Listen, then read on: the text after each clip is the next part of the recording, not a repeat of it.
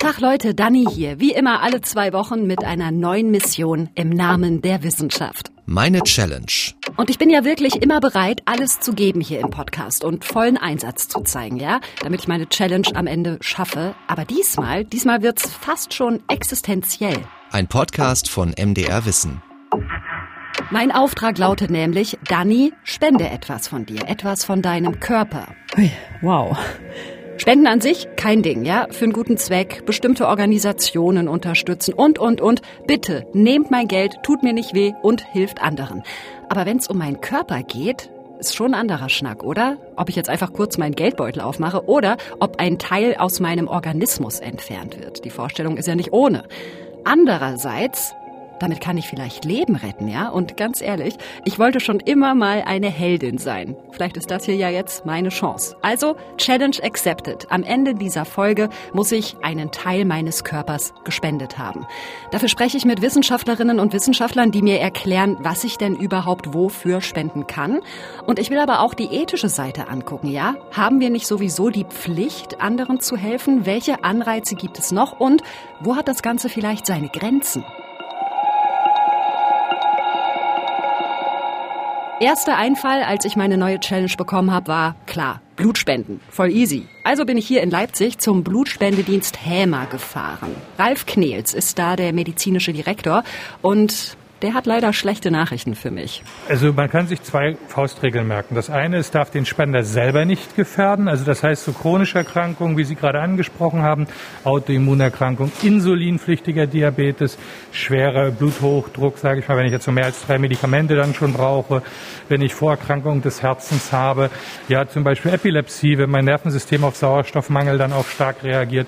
Also solche Geschichten oder nach Operationen, nach Transfusionen darf ich zum Beispiel nicht spenden. So, und das Zweite ist diese ganz große Gruppe, äh, ich könnte den Empfänger eventuell gefährden. Das heißt zum Beispiel Tätowierung, Piercing, weil da weiß man nie, waren es wirklich einmal Nadeln am Ende des Tages, ist dadurch eine Infektionsgefahr gegeben. Äh, zum Beispiel sexuelles Verhalten teilweise, wenn ich also häufig den Geschlechtspartner wechsle, dabei vielleicht auch noch ohne Kondom äh, Geschlechtsverkehr habe, bin ich natürlich gefährdet, mich selber zu infizieren. Möchte ich bitte natürlich auch andere Menschen nicht dem Risiko aussetzen. Also das sind so diese zwei Hauptgruppen, an denen kann man sich immer lang balancieren. Ja. Dazu gibt es Richtlinien, da ist das beschrieben. Zweifelsfall anrufen, nachfragen. Tja, und ich habe leider eine Autoimmunerkrankung, die mich von so einer Spende ausschließt. Mist. Richtiger Downer gleich zu Anfang.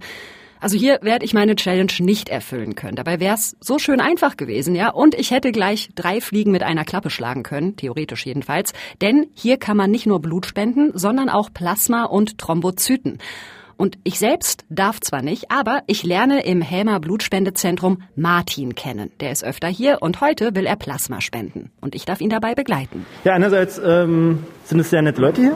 Also ich fühle mich hier sehr gut aufgehoben. Es macht Spaß, äh, natürlich zu spenden. Es ist für einen guten Zweck. Also es tut ja auch Leuten äh, ganz gut.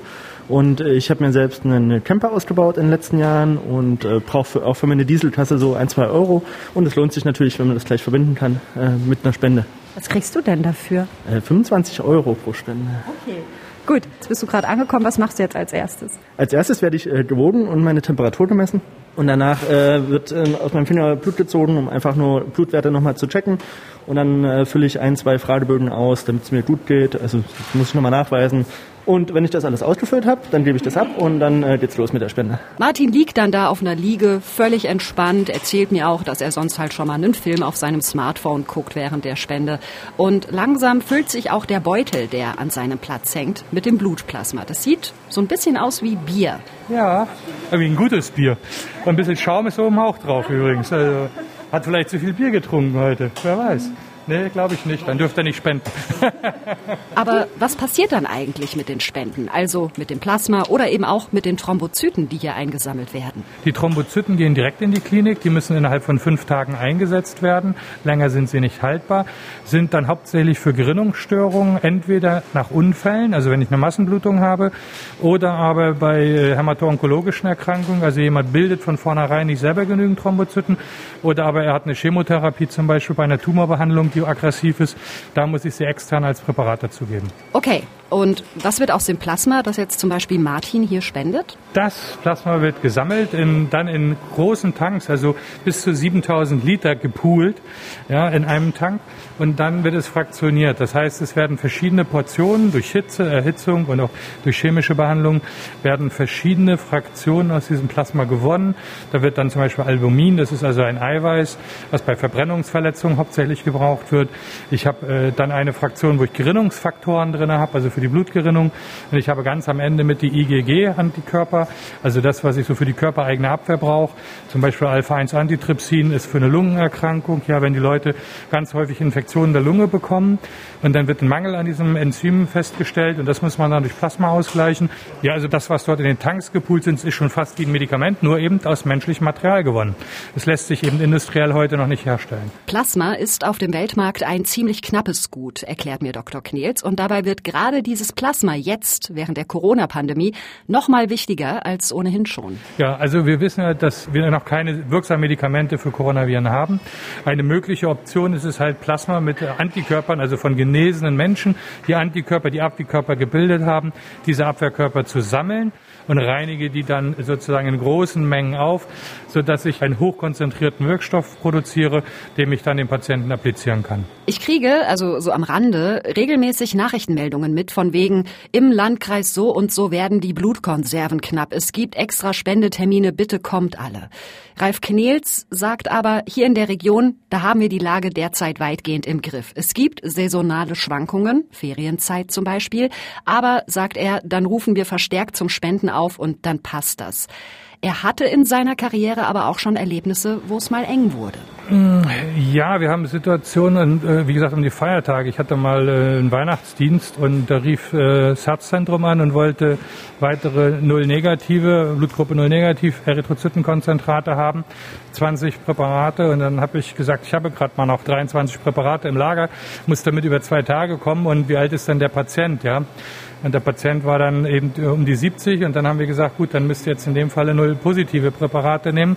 Das heißt, er wird wahrscheinlich einen Antikörper bilden gegen den Rhesusfaktor. Aber ich sage, ansonsten äh, habe ich als Option unter Umständen ein Kind oder eine schwangere Frau, der ich das antue, ja, die dann eben keine weiteren Kinder mehr bekommen kann. Und das war also eine harte Entscheidung für beide Seiten. Das sind dann eigentlich so die Entscheidungen, dass wir so gar nicht versorgen konnten haben wir zum Glück noch nicht erlebt. Man fährt dann die planbaren OP zurück. Also dann sagt man den Kliniken, pass auf, verschiebt Operationen. Wir versuchen also immer ein, ein, für die Notfallsituation schon noch etwas zurückzuhalten. Kurz zwei kleine Erklärungen. Erstens, Erythrozyten, das ist einfach der Fachbegriff für rote Blutkörperchen. Und zweitens, bei einem positiven Rhesusfaktor, da hat man ein hochkomplexes Eiweißmolekül auf der Zellmembran seiner roten Blutkörperchen und das lässt sich übertragen. Deshalb nimmt man lieber Rhesus-negative Transfusionen. Dann kann nichts passieren. Wenn ich dort einmal als Rhesus-negative, der dieses Merkmal nicht hat, Blut bekomme von einem Rhesus-positiven, sei es durch Transfusion, sei es durch eine Schwangerschaft bei Frauen oder durch einen Abbruch bei Frauen, dann gibt es, bildet sich der Abwehrkörper, der Antikörper, das Antikros D. Und der ist hochstabil, der hält über 30 Jahre. Das heißt, wird die Frau das zweite Mal schwanger, hat das Kind so gut wie keine Überlebenschancen im Mutterleib. Es wird einfach abgetötet, ja, weil es als fremd erkannt wird, wenn der Vater eben das Rhesus-positive Merkmal diesem Säugling weitergegeben hat, ja. Also Situationen, in denen abgewogen werden musste, welcher Patient welche Transfusion bekommt, die hat es durchaus schon gegeben, sagt Ralf Knels. Und deshalb ist es so wichtig, dass die, die können, ihr Blut spenden oder halt ihre Thrombozyten oder ihr Plasma. Wie eben Martin. Der ist jetzt fertig. Ja, alles in Ordnung. Ja, alles super. Spende gut vertragen. Ja. ja. Wunderbar.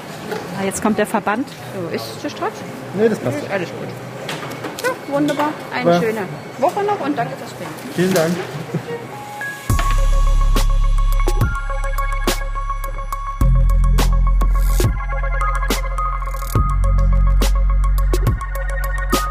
Kotze gerade ehrlich gesagt ziemlich ab, weil mir durch meine scheiß Vorerkrankung gleich noch eine andere Möglichkeit flöten geht, meine Challenge zu schaffen, eben etwas von meinem Körper zu spenden. Alle 16 Minuten erkrankt jemand an Blutkrebs. Das kann jeden treffen auf der Welt, nicht nur mich. Wenn ich keinen Spender gefunden hätte, dann wäre ich jetzt tot. Mund auf, Stäbchen rein, Spender sein. Stammzellenspende. Mega easy, ja? Man registriert sich online bei der DKMS, beantwortet ein paar Fragen, dann kriegt man ein kleines Päckchen zugeschickt mit Wattestäbchen. Damit macht man einen Abstrich der Mundschleimhaut, schickt das Ganze zurück und bumm, zack, peng, ist man in der Kartei. Nur ich halt nicht, weil ich halt in dem Mini-Online-Fragebogen angeben musste, dass ich eine Vorerkrankung mitbringe. Aber immerhin, viele andere machen da mit. Die DKMS ist ja nicht nur in Deutschland vertreten, sondern auch in mehreren Ländern international. Und ähm, mittlerweile haben wir über 10 Millionen potenzielle Spenderinnen und Spender. Ähm, das ist schon mal eine ganz tolle Zahl, wie ich finde.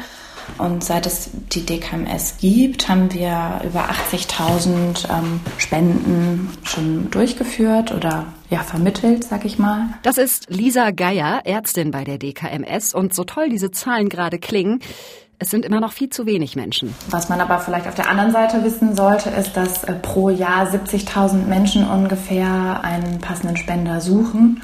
Und in Deutschland ist es ungefähr jeder zehnte ähm, Patient, weltweit sogar äh, vier von zehn Patienten, die eben keinen passenden Spender finden. Ja, und dabei kann eine passende Stammzellenspende wirklich die ultimative Rettung sein für Menschen mit Blutkrebs. Ja? Bei denen ist das blutbildende System durch den Krebs gestört. Und mit passenden Stammzellen kann man den Betroffenen, ganz vereinfacht gesagt jetzt, ein neues blutbildendes System übertragen, das dann, wenn alles klappt, von selbst frisches Blut und ein funktionierendes Immunsystem Immunsystem produziert. Halt bloß in einem neuen Körper. Voll gut. Das Problem ist halt bloß, das passende Match überhaupt zu finden. Das ist ganz schön kompliziert. Man braucht eben ähm, oder man sucht seinen genetischen Zwilling. Das heißt, das ist ein Mensch, dessen Gewebemerkmale, die sogenannten HLA-Merkmale, mit den eigenen möglichst genau übereinstimmen.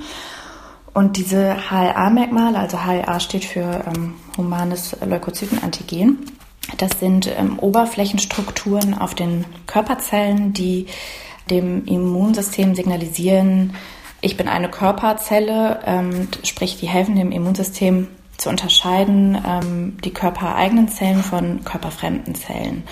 Und ähm, diese Merkmale, wie gesagt, müssen übereinstimmen, damit es eben nicht zu ähm, Abstoßungsreaktionen kommt.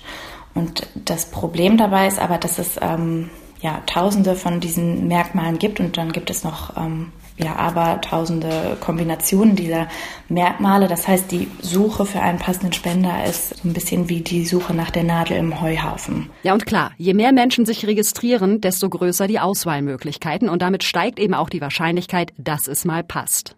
Ja, und dann? Wie läuft so eine Spende ab? Das ist ja schon eine andere Kiste, als sich ein bisschen Blut abzapfen zu lassen, oder? Also es gibt äh, generell zwei Verfahren, ähm, die zur Verfügung stehen. Das ist einmal die periphere Stammzellenentnahme und einmal die Knochenmarkentnahme.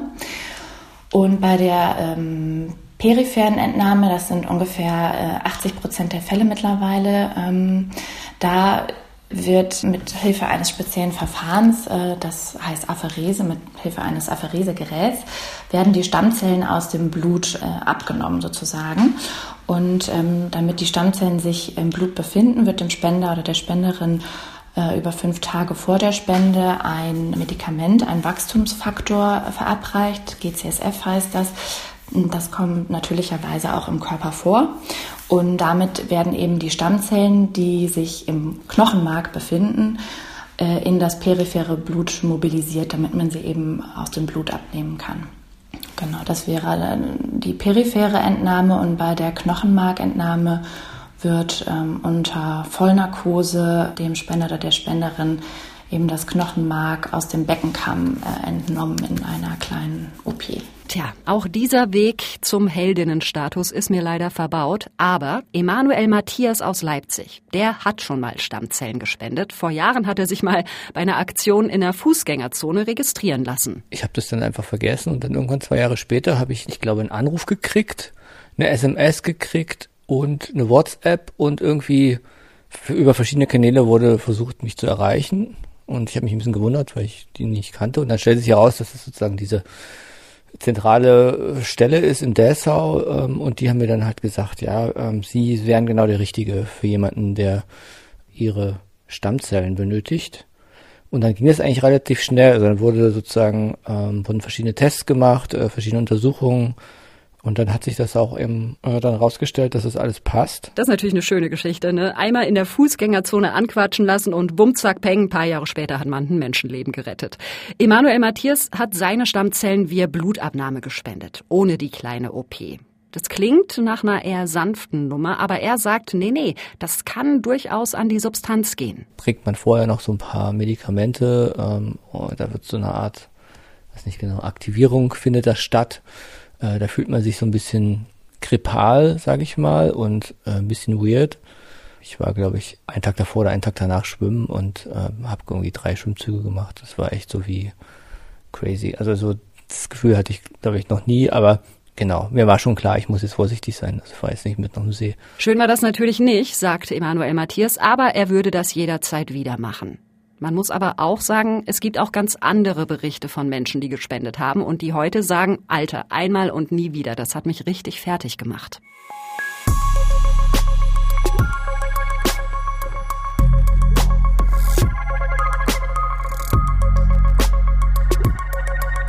Das bringt mich zu einer Frage, die mich hier bei meiner Challenge gerade sehr umtreibt, nämlich, ist das nicht blöd, wenn jemand sagt, ich möchte nie wieder Stammzellen spenden, weil es mir so schlecht ging? Also ich habe da so einen Reflex in mir, dass ich denke, Alter, stell dich nicht so an, es geht um Leben und Tod.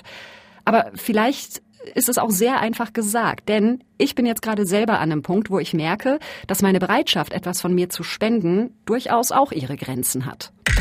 So, ich habe hier extra einen Zollstock und zwar, um meine Haare zu messen. Ich habe einen Zopf gemacht. Jetzt halte ich mal hier so vom Haargummi bis zu den Spitzen. Na, knapp 30 Zentimeter. Ja, scheiße. Das passt leider genau. Ich bin hier gerade, habe parallel meinen Laptop äh, offen und bin auf der Seite der Deutschen Krebshilfe. Da kann man seine Haare hinspenden. Aus denen werden dann Perücken gemacht für Menschen, die durch Chemo ihre Haare verloren haben. Und ein Kollege meinte, Dani, das wäre doch eine Option für deine Körperspenden-Challenge. Ja, und ich erfülle die Voraussetzungen. Die Länge ist ausreichend, es müssen mindestens 25 Zentimeter sein. Ich habe keine chemischen Behandlungen wie Dauerwelle. Ja, passt. Und es wäre ganz easy gemacht. Einfach jetzt den Zopf abschneiden und hinschicken. Aber scheiße, ich will das nicht. Ich habe so einen Eierkopf. Ich brauche meine langen Haare, sonst guckt mich kein Mensch mehr an. Scheiße. Ja, richtig sympathisch, ne? Über andere Menschen urteilen, die vielleicht keine Stammzellen oder kein Blut spenden wollen, weil sie es körperlich so fertig macht, aber selber zu eitel sein, um ein paar Monate lang mit kurzen Haaren rumzulaufen. Andererseits, da geht es ja nur, in Anführungsstrichen, um Perücken und nicht um Leben retten. Trotzdem, ich fühle mich gerade irgendwie doppelmoralisch, ja? Ich sag jetzt mal, wir machen einen Kompromiss. Ich stelle das mit der Haarspende erstmal nach hinten und hoffe einfach inständig, dass ich für die Erfüllung meiner Challenge noch irgendeine andere Möglichkeit finde. Mein Name ist Nikolaus Knöpfler. Ich leite in Jena das Ethikzentrum, den Bereich Ethik in den Wissenschaften und kommissarisch das Institut für Geschichte, Theorie und Ethik der Medizin. Mit Nikolaus Knöpfler habe ich genau darüber gesprochen. Ist das okay, dass ich offenbar diese Erwartungshaltung habe von wegen, ey Leute, die Rechnung ist doch ganz einfach, es geht euch ein paar Tage schlecht, aber dafür rettet ihr möglicherweise ein ganzes Leben? Und als ich ihm meinen Standpunkt so dargelegt habe, da dachte ich, dass er bestimmt sagt, so als Wissenschaftler, ja, das ist ganz komplex, da dürfen Sie nicht so streng sein, das muss man differenzierter betrachten. Aber. Also Sie drücken aus, was ich tatsächlich auch so sehe. Ja, eigentlich gibt's nur minimalen Diskussionsbedarf, wenn es um, um, sag ich mal, den ganzen Körper geht, weil wir doch nach dem Tod eben, ja, sagen wir, für, für viele Menschen das doch etwas Besonderes ist und sie nicht unbedingt in der Pathologie landen möchten. Deswegen gibt's da den Grund, dass man nicht von jedem so eine Spende erwarten kann. Bei der Organtransplantation bin ich ja ein Befürworter der Widerspruchsregel, weil ich sage, natürlich kann man es nicht jedem zumuten, dass er seine Organe nach dem Tod sich entnehmen lassen will. Aber wer nicht widersprochen hat, dem unterstellt man erstmal, dass es ihm wichtiger wäre, die Organe zu spenden, als dass die von Maden zerfressen oder in einem Krematorium verbrannt werden. Was Blut angeht, weiß man, es gibt natürlich immer ein minimales Infektionsrisiko, es gibt ein minimales Kreislaufrisiko, also minimale Risiken gibt es bei jeder Blut- und Plasmaspende. Deswegen auch hier Das muss man nicht jedem zumuten, aber es wäre eigentlich eine Selbstverständlichkeit, weswegen es auch für mich eine Selbstverständlichkeit ist, Blutspenden zu gehen. Aber wenn das aus medizinischer Sicht so klar ist, warum spenden dann zum Beispiel so viele Menschen, die es eigentlich könnten, kein Blut? Der Aufwand ist zwar relativ gering, aber es ist doch eine gewisse Zeit, die man aufbringen muss. Es ist tatsächlich für manche auch so, dass sie nachher sich ein bisschen schwindlig fühlen, zwei, drei Tage erst wieder brauchen, um sich davon zu erholen. Also ganz trivial ist es nicht. Insofern sage ich, ich bin ganz der Überzeugung, eigentlich wäre es unsere verdammte Pflicht und Schuldigkeit, solange wir das ohne gesundheitliche Probleme tun können, dass wir einfach spenden würden. Aber ich kann verstehen, dass manchen trotzdem das Ganze zu viel Anstrengung bedeutet. Unsere verdammte Pflicht und Schuldigkeit. Das sind mal klare Worte. Und, das sagt Knöpfler auch, wir profitieren ja auch selber davon. Jede und jeder von uns kann ja mal in die Situation kommen, eine Blutkonserve zu benötigen. Und dann ist es doch nur richtig, wenn wir, sozusagen prophylaktisch, mithelfen, dass das System funktioniert, indem wir selbst was reingeben.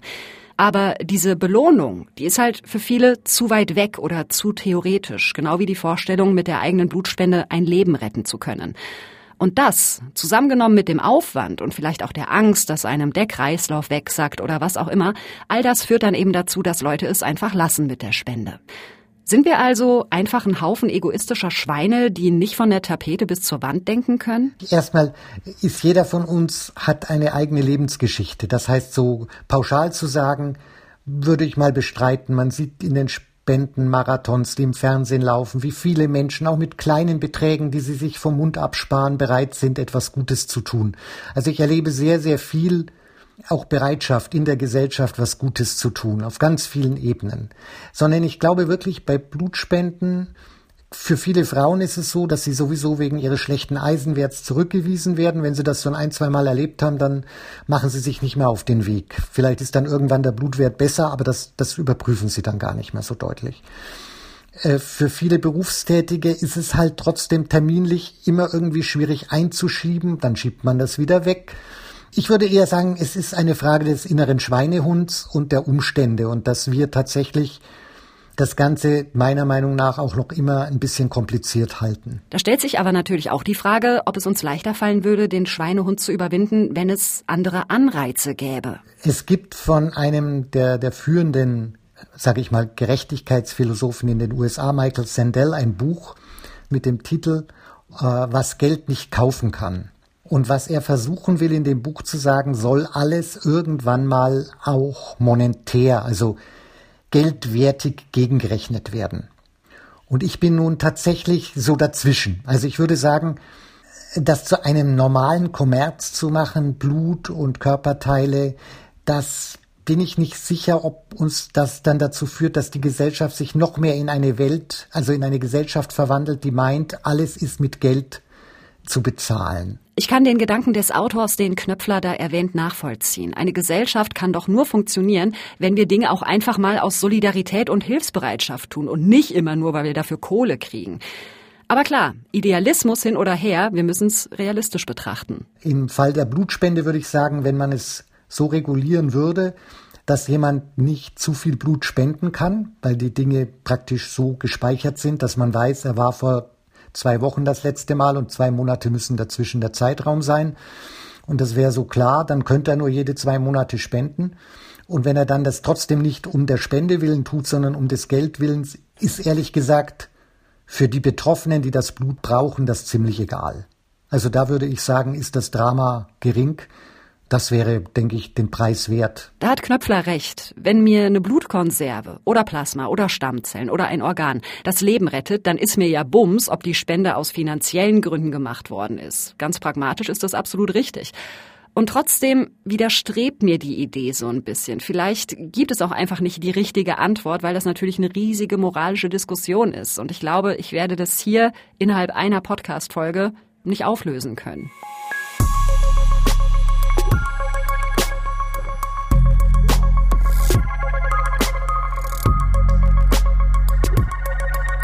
Ich habe übrigens gute Nachrichten für meine Challenge. Ich suche ja hier die ganze Zeit nach einer Möglichkeit, etwas von mir zu spenden, während ich lebe. Aber warum eigentlich? Einfach mal größer denken, ja? Ich habe schon lange einen Organspendeausweis und vielleicht geht da ja sogar noch mehr. Also mein Name ist Ingo Bechmann. Ich leite das Anatomische Institut in Leipzig und bin Facharzt für Anatomie. So, Herr Bechmann, ich bin hier, weil ähm, wir uns mit dem Thema Körperspende beschäftigen. Und ich habe festgestellt, dass ich aufgrund diverser Vorerkrankungen leider zum Beispiel kein Plasma spenden kann und so. Dann hatte ich die Idee, macht ja nichts, dann spende ich einfach meinen kompletten Körper, wenn ich tot bin. Was muss ich machen? Also unbedingt erstmal noch viel älter werden. Okay.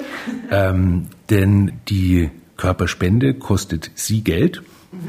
Denn das Institut muss ja mit dem, was wir von Ihnen wollen, das wären 1000 Euro, den Transport des Körpers von dem Ort, an dem sie verstorben sind, ins Institut, von hier an den Friedhof finanzieren, die rechtsmedizinischen Gutachten. Also es gibt in Sachsen einen zweiten Totenschein, damit sichergestellt wird, dass niemand gewaltsam zu Tode gekommen ist und das wurde übersehen. Ähm, aber so wie ich sie anschaue, ähm, müssten wir dann sozusagen die Kosten kalkulieren, die das so ungefähr in 70 Jahren äh, betragen wird, wenn sie ableben. Und da sind wir natürlich überfordert. Stellen Sie sich vor, da liegt eine Inflation dazwischen und eine Währungsreform und dann helfen uns die 1000 Euro nicht weiter. Deswegen sagen wir so, also Mitte 60 sollten sie schon bitte sein, bevor wir über sowas reden. Wenn jemand wesentlich jünger ist und kommt, haben wir natürlich immer die Sorge, ähm, dass vielleicht da jemand seinen Suizid plant und versuchen dann darauf einzugehen und gegebenenfalls Hilfe zu organisieren, die dann ganz anderer Art ist. Ach Mist, ey. Es wäre halt so cool gewesen, wenn ich das jetzt hätte eintüten können, ja, von wegen hier, wenn ich irgendwann mal tot bin, dann schenke ich euch meinen Körper, dann wäre ich fein raus gewesen, trotz meiner Vorerkrankung. Aber nee, läuft nicht. Mann, ey. Aber gleichzeitig finde ich ganz interessant, was Bechmann da sagt. Hör mal, Schmidden, wenn du uns deinen Körper gibst, dann kostet dich das durchaus auch was. Also das ist von Anatomieinstitut zu Anatomieinstitut unterschiedlich. In Leipzig muss man derzeit eben 1000 Euro bezahlen. Das ist wahrscheinlich immer noch günstiger als eine normale Bestattung mit allem drum und dran. Aber ich dachte halt immer, das ist komplett für Umme und dass das eben vor allem Menschen machen, die vielleicht nicht so viel Geld haben. Also ich würde es umgekehrt sagen, es gibt tatsächlich Menschen, für die sind diese 1000 Euro viel Geld und die bezahlen sie dann in 20 Raten, a 50 Euro ab. Bei einigen dieser Menschen spielt auch tatsächlich eine Rolle, dass sie ihren Kindern keine Kosten aufbürden wollen, sondern dass alles zu Lebzeiten erledigt ist. Aber gerade die kümmern sich ja dann um die Finanzierung. Aber die Gruppe der Körperspenderinnen und Körperspender geht sozusagen durch alle ähm, beruflichen Schichten. Das heißt, es ist sicher nicht primär ein finanzielles Motiv bei den meisten, sondern wir reden ja lange mit all diesen äh, Körperspenderinnen und Körperspendern und der Wunsch, mit dem sie auf uns zukommen, und das ist wirklich sehr, sehr eindrucksvoll, ist, die kommen zu uns und sagen, wir haben gehört, hier passiert noch etwas Sinnvolles mit dem, was übrig bleibt. Warum soll ich mich denn dann verbrennen lassen? Wie geht es dann? Rund 5000 Menschen hat die Leipziger Anatomie in ihrer Körperspendenkartei. Um die 130 Körper kommen pro Jahr rein. Wer sich für eine Körperspende entscheidet, hat zwei Möglichkeiten. Einmal die, dass nach einiger Zeit als Präparat der Körper bestattet wird. Das passiert dann bei einer zentralen Gedenkfeier. Oder man kann verfügen, dass zum Beispiel einzelne Organe zu Forschungszwecken in der Anatomie verbleiben. Ingo Bechmann hat auch ein ganz konkretes Beispiel, wie solche Organe dann der Wissenschaft weiterhelfen. Also mein Professor äh, für Anatomie, Professor Heiko Brag, der ist jetzt so Mitte 80, hat zum Beispiel entdeckt, wie sich die Alzheimersche Erkrankung durch das Gehirn des Menschen ausbreitet in einem immer gleichen Muster. Und die Erkrankung wird jetzt mit seinem Namen verknüpft auf der ganzen Welt in Prag-Stadien eingeteilt. Und das äh, war ein Resultat eben von Arbeit mit menschlichen Gehirnen. Er wurde damals schon weltberühmt und hat äh, dann noch einen weiteren wissenschaftlichen Beitrag äh, geleistet, der die Lehrbücher revolutioniert hat. Er hat nämlich entdeckt, dass ganz anders als es überall steht, die Parkinson'sche Erkrankung nicht ähm, im schwarzen Kern im Gehirn, in der Substantia nigra beginnt, sondern an zwei ganz anderen Stellen, nämlich am Riechkolben und in einem Zentrum äh, vegetativer Art, das mit dem Darm verknüpft ist, so dass man jetzt davon ausgehen kann, dass es irgendwas Infektiöses oder Toxisches ist, was eben durch die Mund-Rachen-Darm äh, äh, hinweg aufgenommen werden könnte. Also in jedem Fall ist es so, dass diese Substantia nigra nicht als erste betroffen ist.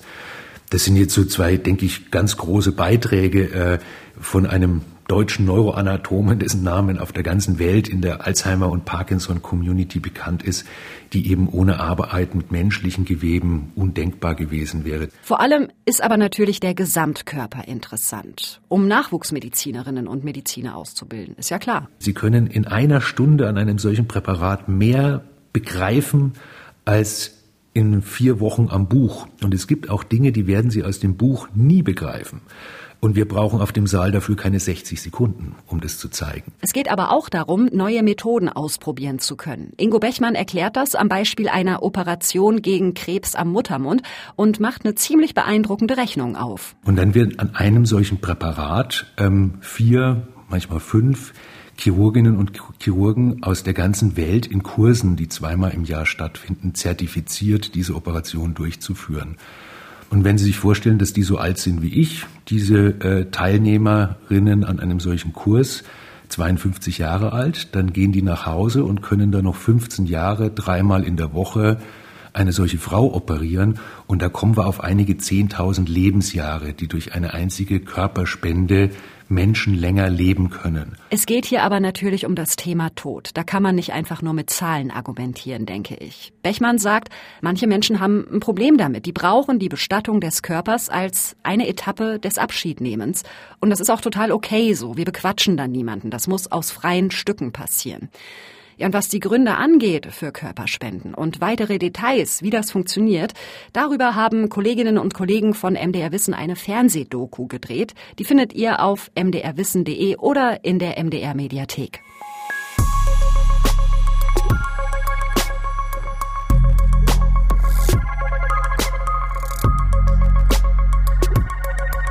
Mich beeindruckt einfach diese Rechnung, in der ich selbst auch gerne ein Faktor sein möchte. Ja, ich gebe etwas von mir, Blut, Stammzellen oder sogar mein Körper und kann damit potenziell gleich mehreren Menschen helfen.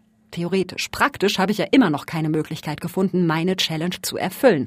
Und meine Haare, über die ich ja vorhin schon mal nachgedacht habe, die möchte ich nicht hergeben.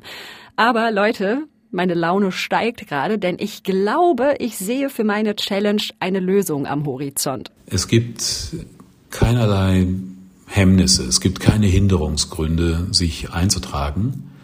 Denn es ist ja eine ganz allgemein gehaltene Datenbank, die schon ein paar Informationen abfragt, ob man chronische Erkrankungen hat und so. Das ist zum Beispiel da drin dann das Alter, nicht wahr?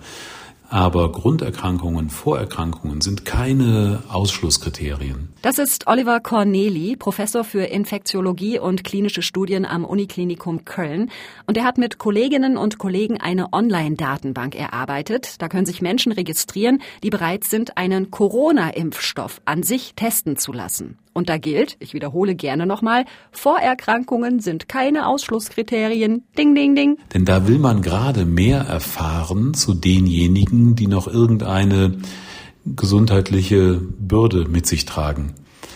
Wenn man das nicht täte, dann stünde man ja nachher da und würde sagen, wir haben einen ganz tollen Impfstoff, und wir wissen von dem, der wirkt bei 23 Jahre jungen Athleten. Ja, das hilft ja jetzt nicht viel weiter, nicht wahr? Deswegen, ähm, wenn man also weiß, der wirkt in der einen Gruppe von Personen, dann will man die anderen Gruppen, muss man dann noch nachziehen. Ja? Gut, und wenn ich mich da jetzt registriere, was passiert dann? Wie läuft das? Wenn dann eine konkrete Studie startet in einer Stadt X, dann wissen wir ja, wie die Postleitzahl von diesem Studienort ist. Dann gehen wir in die Datenbank und schauen alle, die in einer vernünftigen Entfernung sozusagen, 30 Kilometer oder so sind, plus diejenigen, die sagen, ich fahre auch 200 Kilometer weit. Ähm, und die werden dann von uns angeschrieben und zwar per E-Mail. Wir haben also nur ganz wenige Daten von diesen potenziellen an Studien Interessierten und dann schreiben wir denen, hier ist eine Studie an dem und dem Ort und das hier sind die Kontaktdaten, um mit dem Studienzentrum, also meistens ja einem Krankenhaus, Kontakt aufzunehmen und ähm, wünschen Ihnen viel Erfolg. Das ist alles. Das Ganze ist nicht verbindlich. Man kann seinen Eintrag jederzeit wieder löschen. Und natürlich kommen mir da auch Zweifel in den Kopf. Nämlich, Hui, dann bin ich ja sowas wie eine Laborratte. Das ist doch sicher nicht ungefährlich, mir da Zeug spritzen zu lassen, das noch gar nicht zu Ende erforscht ist. Was ist denn, wenn ich die Probandin bin, an der man sieht, huch, dieser Impfstoff hat ja voll die Horrornebenwirkungen? Mögliche Gefährdung hängt ja immer davon ab, was man über den Impfstoff eben schon weiß. Und zu allen diesen Impfstoffen gibt es Vorerfahrungen, entweder aus Laborexperimenten oder aus den vorherigen Studien. Es gibt ja vier Phasen insgesamt. Das haben wir wahrscheinlich alle schon mal gehört, dass es verschiedene Phasen gibt. Es sind also vier. Und es beginnt mit der Phase 1, da hat man nur ganz wenige Teilnehmer und für eine Phase 1 glaube ich, es ist eher unwahrscheinlich, dass man angeschrieben würde. Dann haben wir eine Phase 2, da sind es dann schon mehr Teilnehmer. Man kann sagen, in der Phase 1 ist eine zweistellige Zahl, in der Phase 2 eine dreistellige Zahl. Ja, und in der Phase 4 wird es dann fünfstellig.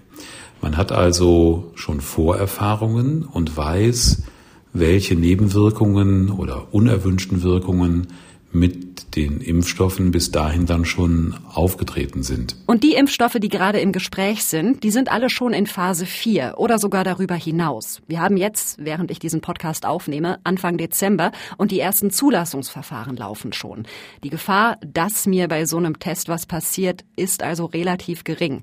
Und selbst wenn ich etwas an mir beobachte, was mir Sorgen bereitet, dann gibt es ein Sicherheitsnetz bei solchen Studien aus Nachbeobachtung und eben auch der Möglichkeit, jederzeit Kontakt zur Studienleitung aufzunehmen und medizinisch betreut zu werden, sagt Oliver Corneli.